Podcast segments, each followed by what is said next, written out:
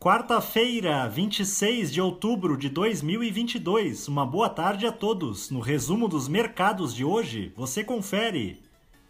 O Ibovespa terminou o dia em baixa de 1,62% aos 112.764 pontos, fechando sua terceira sessão consecutiva no vermelho na esteira do crescimento da cautela dos investidores estrangeiros em relação ao cenário doméstico brasileiro.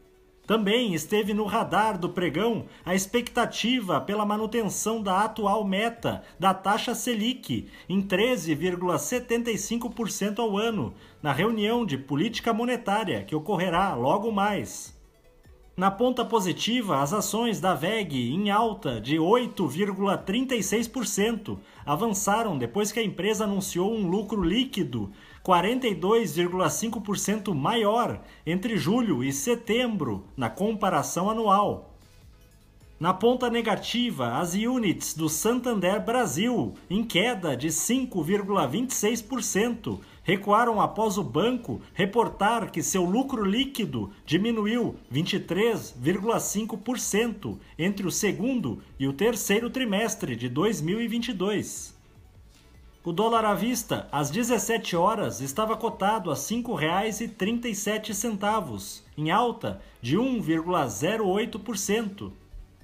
Já no exterior, as bolsas asiáticas fecharam em alta em meio a sinais de que Pequim poderá gradualmente relaxar sua política de Covid-0 após autoridades de saúde do país sinalizarem que irão aliviar as exigências para viagens internacionais. No Japão, o índice Nikkei teve alta de 0,67%. Na China, o índice Xangai Composto subiu 0,78%.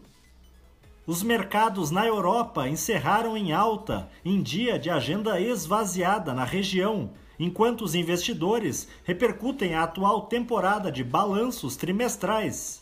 O índice Eurostock 600 teve ganho de 0,66%.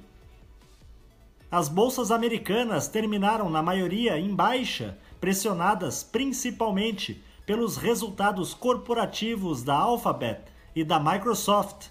O Dow Jones ficou praticamente estável. O Nasdaq teve baixa de 2,04% e o S&P 500 recuou 0,74%. Somos do time de estratégia de investimentos do Banco do Brasil e diariamente estaremos aqui para passar o resumo dos mercados. Uma ótima noite a todos.